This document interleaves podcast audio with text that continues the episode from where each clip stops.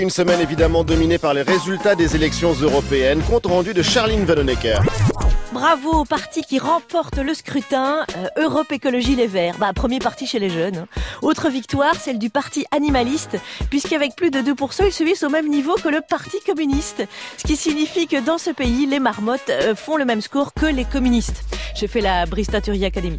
Euh, bravo à la République En Marche, qui partait avec un gros handicap, Nathalie Loiseau, qui malgré cela parvient à faire deuxième. Bravo aussi à la liste Les Républicains, menée par un stagiaire en observation, euh, François-Xavier Benelamy, qui en quatre mois, avec ses propos sur euh, l'avortement et la fin de vie, réussit malgré tout à convaincre 8,4% des électeurs. C'est miraculeux.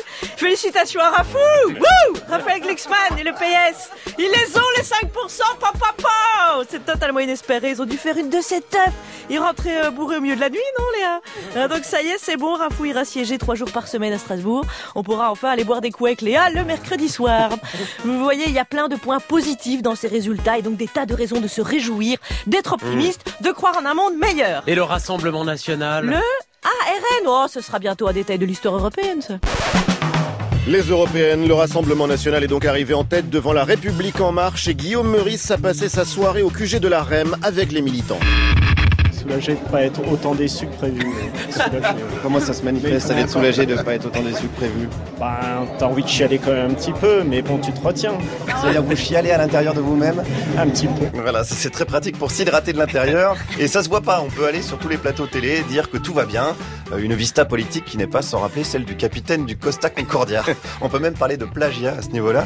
Euh, autant dire qu'au championnat du monde euh, de la remise en question, les chances de médaille sont pas dingue dingue.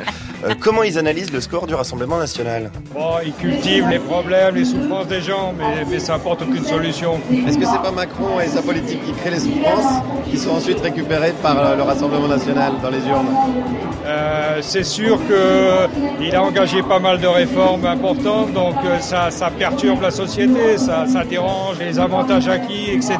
Donc, Est-ce que prendre aux pauvres pour donner aux riches, c'était la bonne, la bonne idée? N'oublions pas qu'on est un des pays où l'ass- l'assistance et le, et le support aux pauvres est le plus développé. Mais oui, mais, ça- mais c'est ça que les pauvres ne veulent pas comprendre, bordel. Ils crèvent dans un beau pays. Il faut leur, ils crèvent dans la rue, mais sur les Champs-Élysées, quand même, ça a de la gueule. On a des clochards qui ont de la chance, mais qui s'en rendent pas compte. Ça, c'est le drame français. On a des travailleurs qui font des burn-out, mais dans des entreprises qui marchent, bordel.